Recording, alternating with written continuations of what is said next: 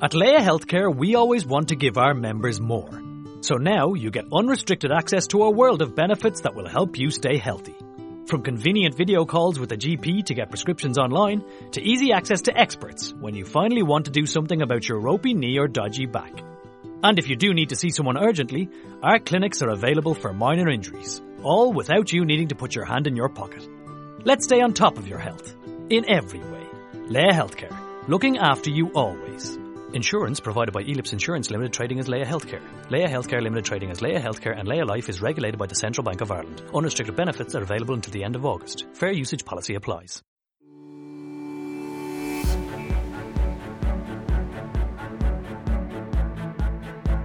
Hola, soy Wendy Rosillo. Soy periodista desde 1994. He trabajado en prensa, radio, pero más que nada he ejercido mi profesión en televisión. Soy guayaquileña, tengo 43 años, tres hijos, tengo un chihuahua, deudas como todos y la necesidad de trabajar. Amo el café y tomarme un buen trago tanto como viajar. Soy Yogi. Hoy estoy aquí frente a ustedes para poner a su disposición un espacio muy especial. Y lo es para mí porque nace del dolor que viví en una etapa de mi vida, cuando perdí muchas cosas que eran importantes y sobre todo me perdí a mí misma. 12 años han pasado desde que inició mi reinvención y aunque todo parezca igual, ya nada lo es. Pero gracias a eso que viví, inició sin saberlo mi mejor trabajo personal y profesional que tuvo inicio pero que no tiene fin, pues sigo aprendiendo, sigo descubriendo gente maravillosa y sigo avanzando, porque una vez que empiezas en este camino, la información solo sigue llegando y ampliándose, hasta hacerte reconocer que el saber mucho sigue siendo poco y que todo sumará para seguir fortaleciéndote, para que seas feliz, tengas paz y puedas trascender. Esto no es un espacio motivacional, es un espacio informativo donde encontrarás varias herramientas que existen en el mundo para trabajar en ti. Créanme, no hay una sola verdad. Respuestas hay muchas, opciones de caminos también. No soy nadie para decir qué se debe hacer y tampoco es mi objetivo. No tengo los cinco pasos para la felicidad o el único método para sanar. Voy a hacer lo que sé hacer mejor y me apasiona, y eso es dar información y contar historias. Te presentaré a muchas personas que ofrecerán su vida y su camino para que tú veas con cuál te identificas y escojas el mejor para ti. Pero te aseguro que de todos aprenderás. Bienvenidos a Trascender. John Kabat-Zinn, el padre de mindfulness, nos explica que la atención plena, como también se la conoce, más que una técnica es una manera de conectar con tu vida. Este hombre de ciencia con prácticas de zen y yoga mezcló ambos conocimientos para ofrecer al mundo una nueva forma de vivir. Hoy en este podcast nos acompaña Marta Martínez, psicóloga clínica y experta en mindfulness, con quien conversaremos justamente sobre las virtudes de aplicar esta técnica en nuestras vidas. Hola Marta, bienvenida a Trascender. Hola, ¿cómo estás, Wendy? Marta, atención plena. Básicamente esa es la definición de mindfulness. ¿Cómo comprenderlo? sobre todo si es que nunca hemos practicado nada parecido. La práctica de mindfulness, para empezar, ¿no? Es, eh, hay, que, hay que puntualizar eso, ¿no? Es una práctica. Y básicamente esta práctica es para eh, poder eh, poner nuestra atención en el presente de una manera eh, intencional y sin juzgar. Esa es la definición que John Kabat-Zinn le da a mindfulness, que es el, el, que inicia todo este movimiento en Estados Unidos hace más de 30 años. Pero en la práctica entender esa definición es un poquito más complicado. Entonces, eh, hay que primero partir del hecho de que puede haber muchos estudios sobre la mente y el cerebro. Sabemos ya que tenemos alrededor de 70.000 pensamientos al día, de los cuales eh, el 70% son los mismos todos los días. Es decir, que nuestra mente tiene hábitos de pensamiento, de los cuales no somos muy conscientes ni estamos muy eh, pendientes ni alerta. El problema con esto no es que simplemente son pensamientos que están ahí y pasan todos los días durante años, sino que tienen un efecto en el cuerpo y además en las emociones y en los estados de ánimo. ¿Y de dónde nacen estos, estos pensamientos preestablecidos? ¿Vienen de nuestros conocimientos adquiridos, de quiénes somos, de nuestro entorno? ¿De dónde nacen? Sí, surgen un poco desde que somos pequeños, en realidad. Eh, están basados un poco en creencias que se van afirmando a lo largo de nuestras vidas y constituyen como el marco de referencia al cual nosotros vamos cada vez que tenemos una experiencia. Entonces nosotros podemos tener experiencias distintas a lo largo del tiempo de nuestra vida, pero siempre recurrimos a los mismos pensamientos que lo fundamentan. Por eso es que cada persona tiene una experiencia distinta en relación a situaciones similares, porque tiene que ver con sus pensamientos. Y estos pensamientos además son automáticos. Se, se presentan de una manera en la que nosotros no tenemos la intención de hacerlo. Por eso es que muchas personas dicen por qué me siento de determinada manera todos los días, triste, con miedo, ansiosa. Y creemos que es un poco en función de lo que pasa afuera.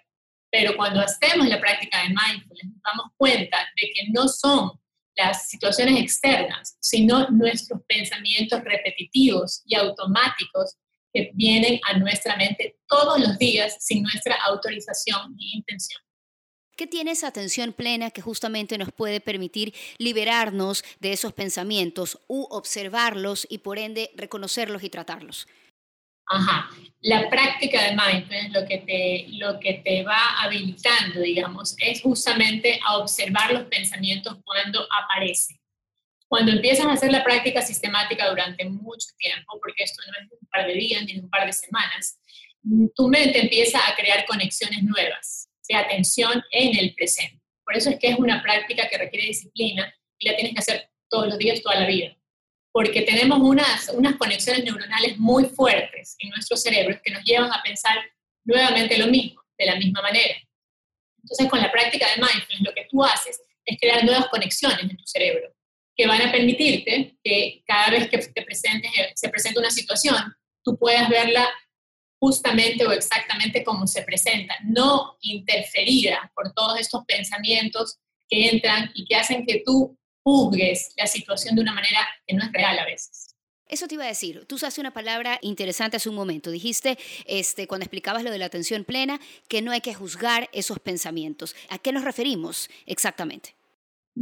Cuando hay una situación, normalmente eh, nosotros juzgamos la situación, no la vivimos, no la eh, vivenciamos o experimentamos totalmente presente, sino que intervienen pensamientos que juzgan la situación.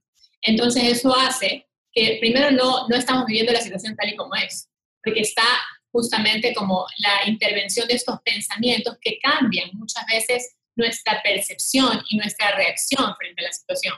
Y encima se repiten. Por eso es que tenemos reacciones que decimos, yo soy así, yo soy de esta manera, yo siempre reacciono así. Ajá, que son los estados de ánimo o lo que forman tu personalidad. Pero en la práctica de mindfulness te empiezas a dar cuenta que esas reacciones se dan porque los pensamientos son los mismos todo el tiempo en relación a diferentes situaciones. por eso reacciona siempre igual, porque los pensamientos se repiten. ¿Por qué no nos liberamos de esos pensamientos? Nos gusta el sentimiento que nos hace causar ese pensamiento, nos gusta a veces engancharnos con esa historia por alguna razón en nuestra forma de ser o porque cómo somos creados o porque nos gusta de alguna manera ser víctimas de lo que ha ocurrido en nuestras vidas o de la angustia de lo que va a ocurrir. ¿Por qué se da esto, Marta?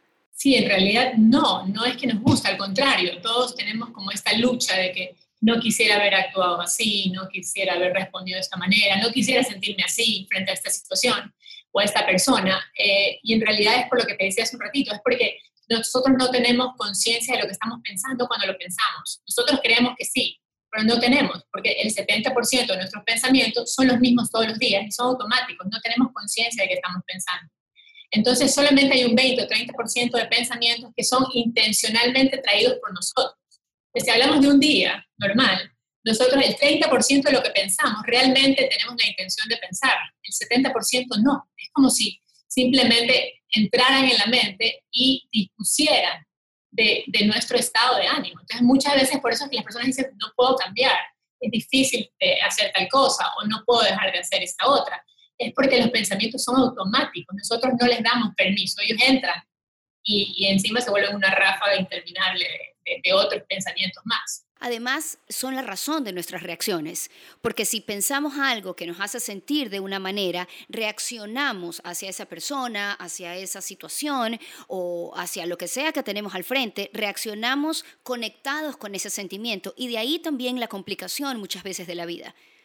Claro, es que son hábitos. Como son hábitos de la mente, eh, de los pensamientos también se vuelven en hábitos eh, eh, de emociones, emociones habituales, ¿no? Es lo que te digo, se vuelven estados de ánimo o rasgos de personalidad.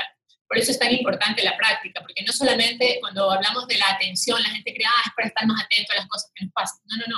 Esto tiene que ver con un cambio de tu ser integral, de cómo respondes, de tus estados de ánimo, de tus rasgos de personalidad. O sea, está muy conectado con cosas mucho más profundas que solamente la atención como, ah, ya voy a estar más atento a hacer algo que quiero hacer. Es mucho más profundo y también está grabado en el cuerpo. El cuerpo eh, tiene grabaciones de todos estos pensamientos y estados de ánimo que recurrentemente traemos. Y por eso viene el tema físico, ¿no? Los dolores, las dolencias, también está conectado con eso, porque la emoción, ¿dónde se muestra? No solamente en la, en la interacción con el otro, cuerpo. Ahora, Volviendo a tratar de desmenuzar el tema de la atención plena, nos queda claro la parte del pensamiento, del sentimiento y su conexión y luego la, reacción. Pero ¿cómo el practicar mindfulness, verdad? Que ya quisiera que nos expliques un poquito de qué se trata en el instante en que lo practicamos, ¿ya? Es que controlamos la mente, es que eh, mucha gente dice, la pones en blanco, este, ¿cómo poder explicarle a las personas que tal vez nos estén escuchando y estén interesadas, pero tienen ya sus propios conceptos adquiridos? De lo que puede significar el meditar o el hacer mindfulness o la atención plena. Tratemos de que, y les pido a todos los que nos escuchan, como siempre les digo, este, libérense de cualquier conocimiento adquirido, escuchemos lo que Marta tenga que decir para poder tener esa amplitud de mente y poder comprender sin juzgar y sin conocimientos eh, pasados qué es lo que significa esa atención plena para poder entonces tratar de, al practicarla, llegar a un objetivo. Sí, este, hay muchos tipos de meditación. Entonces, eh, mindfulness tiene muchas eh, maneras de practicar o de activar la atención, que te, las van mostrando en la práctica misma, pero la meditación mindfulness, que es el eje, digamos, de la práctica de mindfulness, porque necesitas hacer la meditación, es diferente a otras. La meditación mindfulness está centrada solamente en la respiración no hay visualizaciones, no hay sonidos, no hay naturaleza, porque en realidad el principio del mindfulness no es relajar. Todas esas meditaciones visuales y auditivas son para relajar el cuerpo y están perfectas, pero esta es para tener atención. Entonces, la práctica de mindfulness, la meditación mindfulness, cuando cierras los ojos y pones atención en la respiración, ¿qué pasa? No tienes que controlar tus pensamientos, porque control significa tensión. Cuando quieres controlar algo, hay tensión ahí. Y la práctica de mindfulness es una práctica muy amable, muy, sutil, muy compasiva. Y lo que tienes que hacer es justamente eso. Cuando aparecen los pensamientos, al cerrar los ojos, porque aparecen un montón como todo el día, los miras, los observas, los sueltas y vuelves a la respiración. El ancla al presente en mindfulness es la respiración. Y no es una respiración ni guiada, ni forzada, ni de cierta manera, es una respiración. Lo que sí tienes que hacer es poner atención al lugar donde sientes la respiración. ¿Por qué? Porque normalmente cuando te dicen cierra los ojos y respira, hay personas que piensan en la respiración. Por ejemplo, visualizan aire o luz o lo que sea. Eso no es mindfulness. Mindfulness es poner tu atención donde sientes la respiración, es sentirla, no pensar sobre la respiración, es un poco distinto, ¿no? Ya luego cuando vas haciendo la práctica te vas dando cuenta de la diferencia. Entonces, cada vez que haces esta práctica de meditación, de poner atención a la respiración, y además estar alerta y atento a todas las distracciones, que son pensamientos, sonidos, sensaciones, muchas cosas pasan mientras cierras los ojos. Es justamente eso, mirar todo lo que pasa y volver a la respiración, mirar y volver a la respiración. Por eso no se trata de controlar, sino este, estar presente en todo lo que ocurre, hasta las distracciones. Y esta práctica permanente, diaria, todos los días, luego se vuelve un hábito, así como los otros pensamientos habituales que vienen solos, eso lo empezamos a hacer en el día, con los ojos abiertos, por lo menos en mi experiencia. Lo que me pasa a mí después de haber practicado casi cinco o seis años mindfulness, es que en el día, cuando vienen pensamientos, porque siguen viniendo, yo no los he invitado a los pensamientos, pero llegan, puedo más rápidamente desengancharme y volver al presente. Y es ahí donde justamente se da esa vinculación con la paz porque ya dejas de reaccionar, ya dejas de sentir, ya dejas de, incluso hasta, hasta desear en el buen sentido de la palabra, ¿no? A mantener tus expectativas un poco más reales, ¿verdad? Este, ahora, la respiración, ¿por qué es tan importante? Dentro de la explicación que nos puedas dar, la, explicación psicológica, científica, eh, emocional, porque todas las técnicas o prácticas que de alguna manera buscan en aquietar la mente están directamente conectadas con la respiración. Sí, porque en el tema de mindfulness, la respiración tiene que ver con lo único que está presente segundo a segundo. Es lo único con lo que tú te puedes, de lo que te puedes agarrar que va segundo a segundo de tu vida diciendo estoy en el presente. Todo lo demás pasa. O sea, estamos hablando ahorita y en 30 segundos pasó, todo pasa, ¿no? Lo que pasa es que no tenemos conciencia de eso porque seguimos anclados a lo que ya pasó 5 minutos atrás, 10 minutos atrás o 10, 10 años atrás.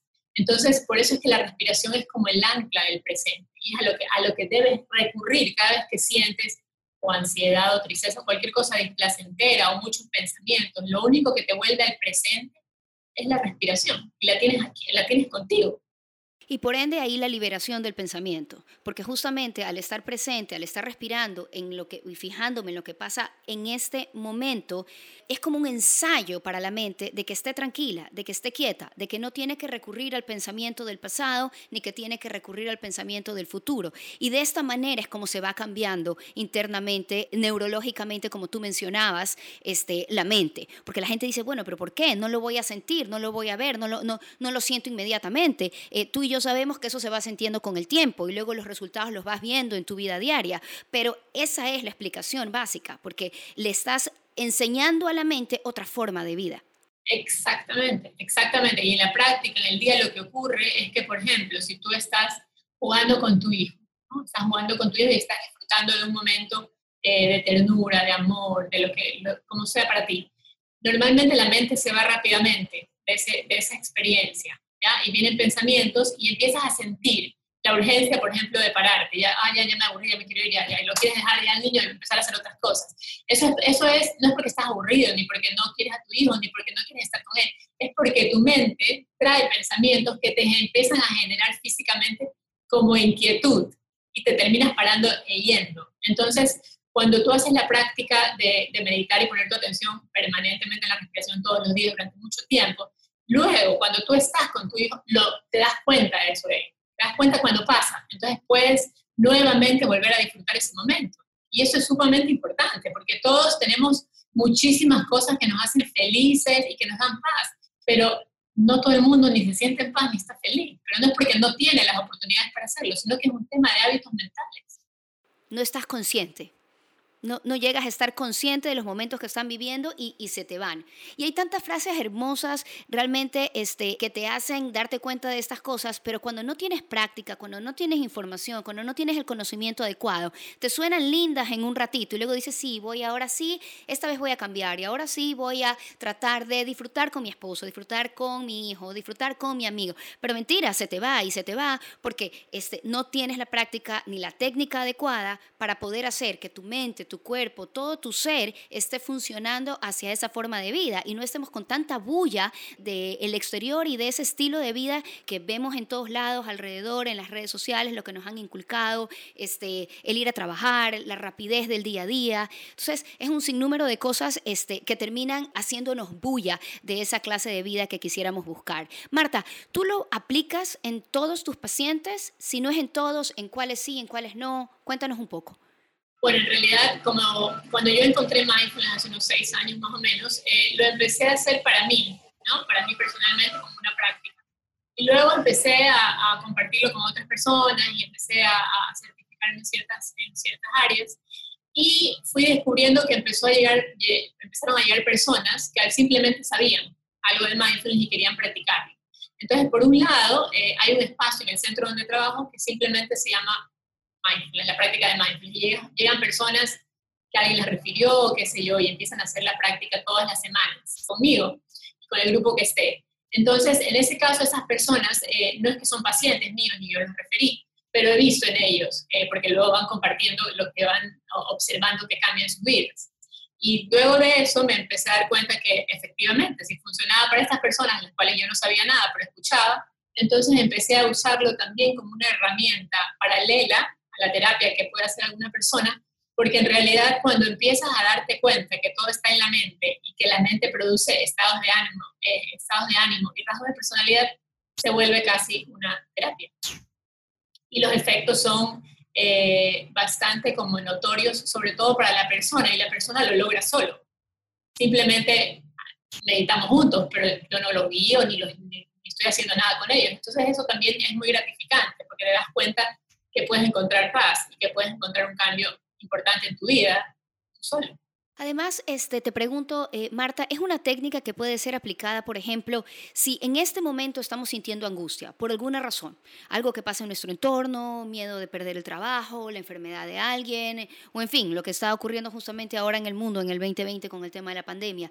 El tema de mindfulness, el parar un momento en tu casa y decir, ahorita estoy con un ataque de ansiedad, estoy con angustia, me siento y me pongo a respirar la técnica, más allá de todo lo maravilloso que hemos hablado, la técnica puede solucionar un momento de angustia, de depresión, de tristeza en ese instante aplicando la respiración, la atención plena. Realmente si lo aplicas en un momento como de urgencia y lo has hecho antes, digamos, tienes una práctica o una, disciplina previa, probablemente vas va a ser más fácil aplicarlo y que te vaya funcionando, porque sabes, en primer lugar sabes que tal vez no va a ser inmediato, eh, pero que lo puedes ir seguir como lo puedes seguir aplicando. Eh, si es una persona que no lo ha hecho y simplemente escucha esto y dice, ah, ya me voy a sentar y voy a respirar, probablemente no, porque no tiene que ver solo con respirar, tiene que ver con esta práctica, como te digo, consistente y después de mucho tiempo de que tú, en la que tú puedes observar realmente tu mente y darte cuenta que esa angustia o ese ataque de pánico viene un poco de pensamiento, más que de la situación que tú crees que te está generando miedo o, ansiedad. Pero sí requiere una práctica, o sea, no es, no es tan fácil de sentarte y decir, ah, ya tengo ataque de pánico, respiro, no, no, no es tan sencillo. Y eso me hace llevar a preguntarte, eh, Marta, ¿cuánta constancia tiene que haber? Cuando decimos hay que tener una práctica, ¿es cuántos minutos diarios, eh, saltando un día? Explícanos un poco. Um, para iniciar, digamos, la práctica, siempre si estás acompañada con alguien, lo puedes hacer 20 minutos, 30 minutos. Eh, y eso sí funciona y es posible la mayoría del tiempo. Pero si lo vas a hacer solo, ¿verdad? Em, sí creo que el tiempo tienes que disminuirlo un poquito, porque el cerrar los ojos y empezar a mirar todo lo que ocurre en tu mente, como en pantalla HD, a veces te genera eh, un poco de ansiedad porque empiezas a mirar, o sea, es la misma ansiedad que sientes en el día, pero mirarlo de esta manera a veces no es tan sencillo. Entonces, por eso la práctica te dice que puedes hacerlo desde 5 minutos hasta 30 minutos, o sea, vas viendo tú eh, cómo te va, porque la idea es que lo hagas todos los días. Es más importante que lo hagas todos los días que lo hagas determinado tiempo. Así sean 5 minutos todos los días, es más importante que hacer 30 minutos una vez a la semana. Claro, importante explicación. Marta, ¿es la mente nuestra enemiga? O sea, ¿por qué siempre eh, se nos pone a la mente como, yo, una profesora mía de yoga que quiero muchísimo me decía, es la loca de la casa, hay que tranquilizarla. Y efectivamente lo es, pero no está ahí porque sí, no está ahí para complicarnos la vida, la mente no está puesta, estoy segura, este, eh, no fue creada para llevarnos al sufrimiento, a la depresión y a la angustia. Explícanos para qué está y cómo no satanizarla cuando cada vez que queremos hablar de paz decimos hay que aquietar la mente. Claro, es justamente porque si le empiezas a ver como tu amiga y como tu maestra, ¿no? Porque cuando empiezas a hacer esta práctica, eh, empiezas a darte cuenta realmente de cómo es y, y, de cuáles han sido tus hábitos desde muchos años. Entonces, en ese momento es cuando, cuando la aceptas realmente, como toda la práctica de mindfulness es así, como muy compasiva. Es todo lo contrario, más bien eh, en lugar de verla como la enemiga o la loca de la casa, es como eh, la que realmente me va a enseñar cuál es el camino para encontrar esa paz. Y, es justamente eh, esa, la práctica de mirarla, de mirarla y mirarla y mirarla para poder realmente eh, no solamente ser amiga, sino también empezar a quietarla, porque en realidad el tema de la mente es que está ahí para pensar, para que pensemos. El punto es cuando tenemos la intención de pensar en lo que queremos pensar. El problema es que a veces pensamos en cosas que no tenemos la intención de pensar. Nadie se siente y dice, hoy día voy a pensar en todo lo que me preocupa, hoy día voy a pensar en todo lo que me da miedo o lo que me angustia, pero pasa. Pero es porque no te has amigado eh, con tu mente y la única manera de hacerte amiga es mirándola con la práctica. Claro, o terminas dándole el poder a pensamientos que, no, eh, que son destructivos y son destructivos porque no puedes solucionarlos, no los puedes controlar. Hay tanta gente que escucho decir no puedo dormir porque es que en el instante en que estoy durmiendo se me vienen todas mis preocupaciones y entonces cuánto tengo que pagar y entonces el colegio de mis hijos y el problema que tengo con, con mi pareja, el divorcio, el, mil cosas en el momento en el que te vas a dormir. Y yo les digo, este, pero bueno, a las personas que conocen sobre, sobre técnicas como esa, aplícala, porque es ahí en el momento en que comienzas a quietar la mente. Pero es muy complicado, Marta, y en esos momentos de descanso, en esos momentos donde deberías de conectarte contigo misma y tener ese momento de enriquecimiento, realmente es cuando, ¡boom!, vienen todos los pensamientos y te comienzas a, angustiar y pensar que no puedes con nada lo que tienes encima. Claro, y te sientes peor porque dices, bueno, yo entonces yo soy el que no puedo aplicar esta, entre comillas, técnica, que no es una técnica, eh, entonces no voy a poder con esto. Pero en realidad es que hay que entender el principio. Es un hábito y los hábitos son automáticos e irracionales. Por eso es que solo la práctica permanente y consistente es la que te permite ir a dormir y decir, me duermo sin pensar pero no es porque simplemente estás aplicando bien la técnica de respirar, sino porque has creado en tu cerebro nuevas conexiones para poderlo hacer. O sea, no es solo una decisión que digo, a ver, ahorita me voy a dormir y ya no voy a pensar. Que no es así, porque los pensamientos entran, entran y entran y entran y es una lucha constante. Entonces, encima se vuelve más tensión y duermes peor, porque duermes todo tenso. Por eso es que la única manera es de crear nuevas conexiones. O sea, estamos hablando de de neurología, estamos hablando de neurociencia, de neuroplasticidad, de crear nuevos hábitos. Y los hábitos solo se crean con la repetición. Marta, tú dijiste que habías empezado en, en mindfulness por, por ti. ¿Qué ha hecho mindfulness en tu vida? ¿Cómo has mejorado como persona, como madre, como amiga, como profesional, eh, ¿cómo recomendarías desde tu propia vida y experiencia a quienes nos están escuchando el enriquecimiento de tener una vida en conciencia? Sí, bueno, a mí, para mí el beneficio, los beneficios que ha tenido en mi vida son, uno, es poder realmente disfrutar de mi vida. Porque em, yo antes decía, no, yo sí disfruto mi vida, yo tengo cosas buenas, estoy agradecida, pero empecé a darme cuenta que era algo que yo decía conceptualmente, pero no lo sentía en el cuerpo, o no sentía esa paz latente o permanente eh, cada vez que estaba frente a situaciones en mi vida que son buenas. Eh, entonces, lo primero que hizo Mindfulness en mi vida es eso, es aprender a, disfrutar y a estar más en paz conmigo misma y con todas las situaciones alrededor, las buenas y las no tan buenas también, ¿no? Porque ese es otro, otro beneficio del mindfulness, es que, por lo menos para mí, es que hoy yo puedo elegir mejor cómo enfrentar ciertas situaciones o cómo relacionarme, no solo con las personas, sino con situaciones que aparecen en la vida, porque te vuelves como un observador. Así como la meditación, tú estás siempre alerta a que la mente cuando se va vuelve a la respiración y es como que estás observando a la vez que estás respirando. Eso se traduce en la vida. Te vuelves un observador de ti mismo en las situaciones.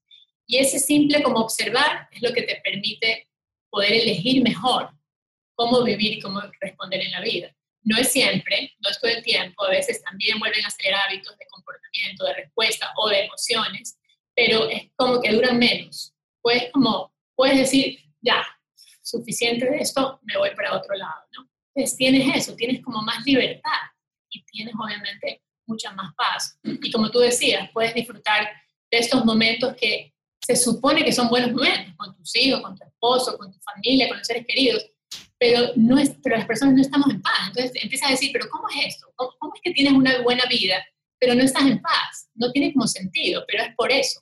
Es porque realmente no estamos viviendo y observando y sintiendo cada momento de nuestra vida. Qué maravilla, Marta. Muchísimas gracias por compartir tus conocimientos sobre mindfulness. Me encanta eh, que seas psicóloga y que eso yo ofrecer también a mis oyentes para que se den cuenta que esto no es un tema de solamente los iluminados, solamente un tema totalmente espiritual. Esto es un tema que también está vinculado con nuestro cuerpo, con lo que somos, con la parte fisiológica, neurológica, como tú lo mencionaste. Hay muchísimos estudios que ahora respaldan cada vez más estas prácticas y por eso personas como tú de ciencia lo aplican ya y hacen justamente esa, esa conjugación maravillosa, esa sinergia entre, entre la ciencia y la espiritualidad, por ponerlo de alguna manera, sin que eso, por favor, signifique religión ni nada, sino es el verte hacia adentro, el ayudarte a conocer a ti, a ti mismo. Y de ahí las frases también que, que, como decía, escuchamos en todos lados, o sea, la felicidad está dentro de ti, el conocerte a ti es donde está el poder para poder salir adelante. Y esta es una práctica súper enriquecedora. Te agradezco, Marta, pero no te voy a dejar ir sin eh, que nos regales unos dos o tres minutos, tú nos dirás, para poder regalarle a nuestros oyentes aquí de este podcast un e, pequeño ejemplo de cómo es mindfulness. Así que te dejo, Marta, para que nos guíes. Ok, entonces, primero eh, vamos a buscar un lugar, una postura en donde nos sintamos cómodos, eh, sentados. La postura de sentarse es muy importante. No se sugiere mucho acostado, más bien sentado, porque es una postura de alerta y relajación a la vez. Entonces, una vez que estamos sentados, eh, fijemos la atención en la columna, que esté recta, no rígida, pero sí recta. Y recorremos todo el cuerpo, hacemos un escaneo de cómo está nuestro cuerpo para tener conexión con él.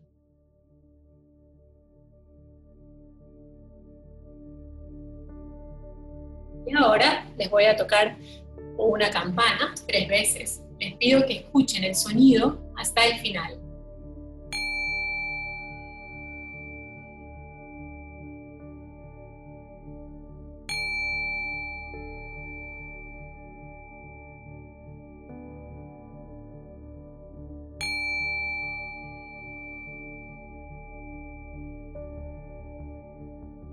Seguimos con los ojos cerrados y ahora durante dos minutos les voy a pedir que pongan su atención en la respiración. No que piensen en la respiración, sino en el lugar donde la sienten.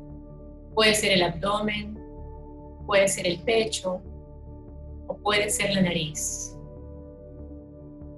Van a intentar mantener la atención en la respiración, sobre todo en el lugar del cuerpo donde la sienten y cada vez que aparezca un pensamiento, un sonido, cualquier distracción, simplemente lo observamos y volvemos nuestra atención a la respiración.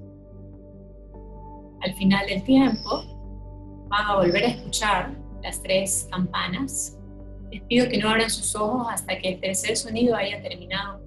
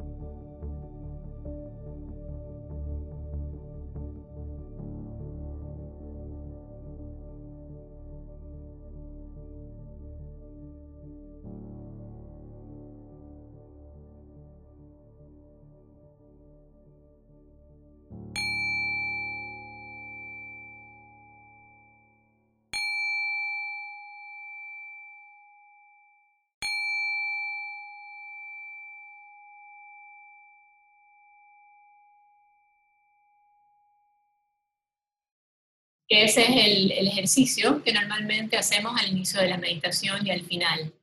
Y eso es todo, simplemente mantener tu atención en la respiración y cada cosa que aparezca como una distracción te sirve para volver nuevamente amablemente a la respiración sin pelearte con nada de lo que aparece.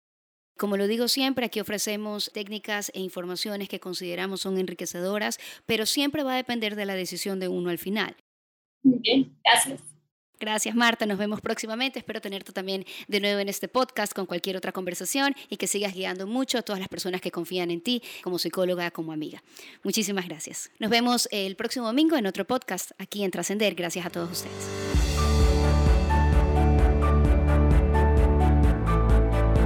Este espacio es para ti, así que escríbeme a trascender con o a mis redes en Facebook e Instagram arroba trascender con Wendy Rosillo. Dime qué información te interesa conocer para trabajar en ti o qué técnica te gustaría practicar y busco cómo ayudarte.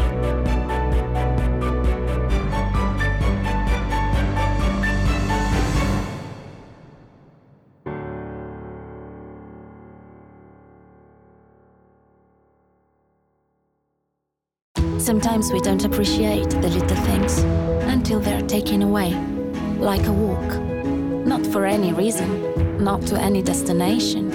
We will take back the streets where we live, where we love. In Italy, we call this La Passeggiata, and we welcome the day when we'll walk again. Walk together with us. Peroni, Italia. Enjoy Peroni responsibly. Visit drinkaware.ie. Sometimes we don't appreciate the little things until they're taken away, like a walk. Not for any reason, not to any destination. We will take back the streets where we live, where we love. In Italy, we call this La Passeggiata, and we welcome the day when we'll walk again. Walk together with us. Peroni, Italia. Enjoy Peroni responsibly. Visit drinkaware.ie.